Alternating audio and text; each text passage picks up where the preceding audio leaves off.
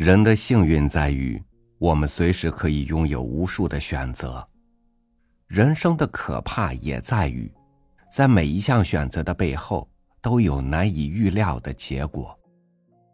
一个准母亲问自己腹中的胎儿：“你愿意成为男人还是女人？”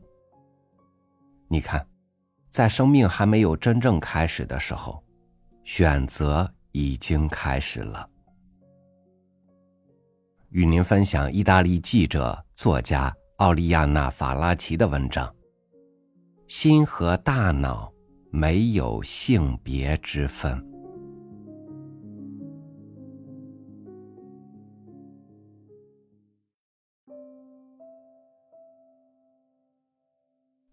我把你带到医生那里，像人们常说的那样，我并没有从他那里得到满意的答复。他只是摇了摇头作为回答，叫我两周后再去。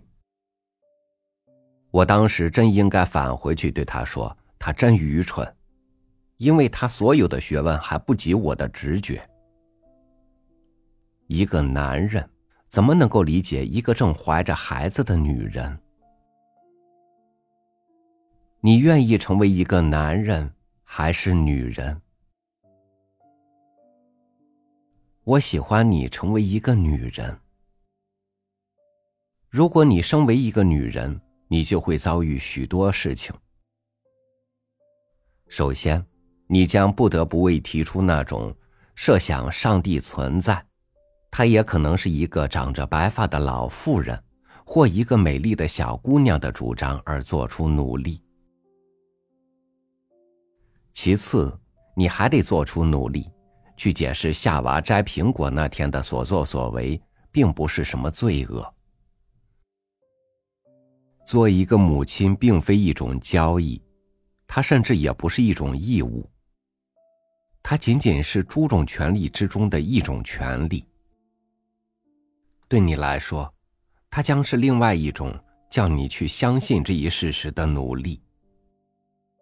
尽管你很少能够做到这一点。你经常，几乎总是会失败。然而，你根本不必为此失去信心。战斗本身比获胜更为可取，行为本身比到达更为美好。因为你一旦胜利或达到目的，你会感到内心空虚。为了克服这种空虚，你将不得不再次展开你的旅程。拟定出一个新的目标。是啊，我希望你是一个女人。我希望你绝不会说那些我母亲曾经说过的话。我绝不会说那些话。但是，如果你身为一个男人，我也会同样感到欣喜，也许更为高兴。你不必强装美丽的笑脸，以便一开始就赢得人们的青睐；不必修饰自己的身体，以便隐藏你的智慧。但是，你知道，生活，即使对一个男人来说，也是相当沉重的。要是你是男人，你就应该具有结实的肌肉。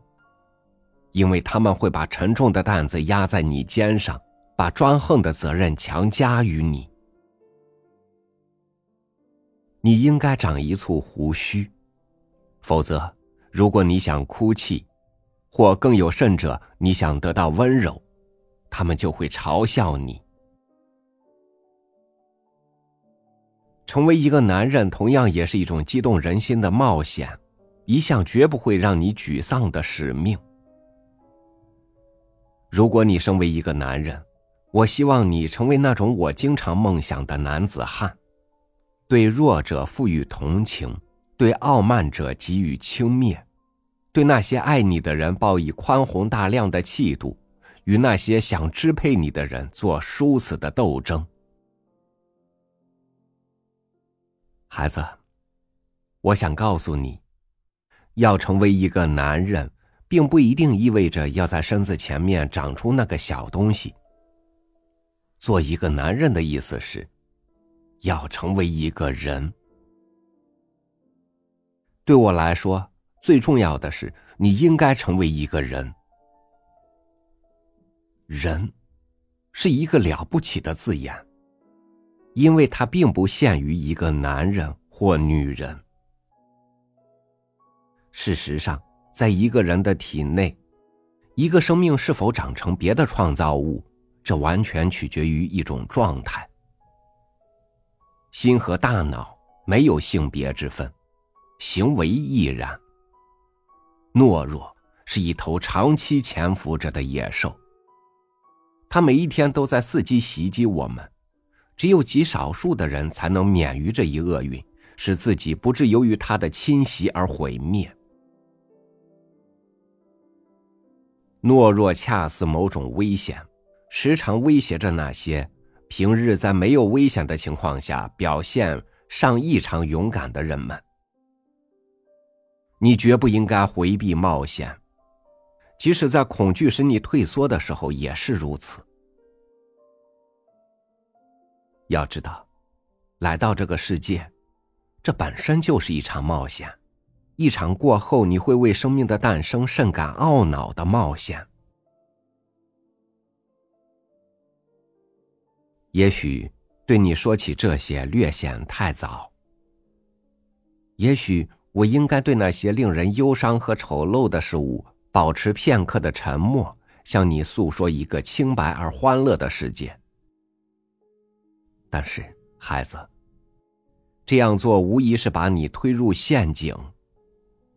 这无异于鼓励你去相信那种幻觉：人生是一层柔软的地毯，你能在上面赤脚远行，毫不费力。仿佛没有哪条道路上曾经布满石头，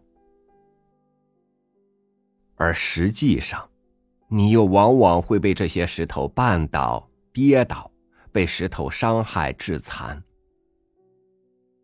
面对石头，我们必须用铁靴来保护我们自己，即使这样做不足以保护我们自己，但至少也会保护。我们的双脚，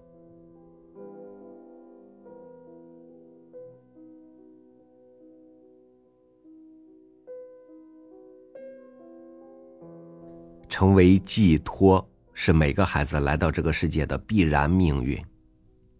因为无数大人在他们面前说的话，很多时候都是说给那些永远也不再能听到的童年的他们自己听的。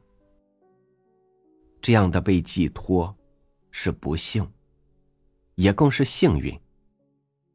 因为那些话里，往往包藏着大人牺牲了无数青春而换取的真理。比如，心和大脑没有性别之分。感谢您收听我的分享，我是朝雨，每天和您一起读书。明天见。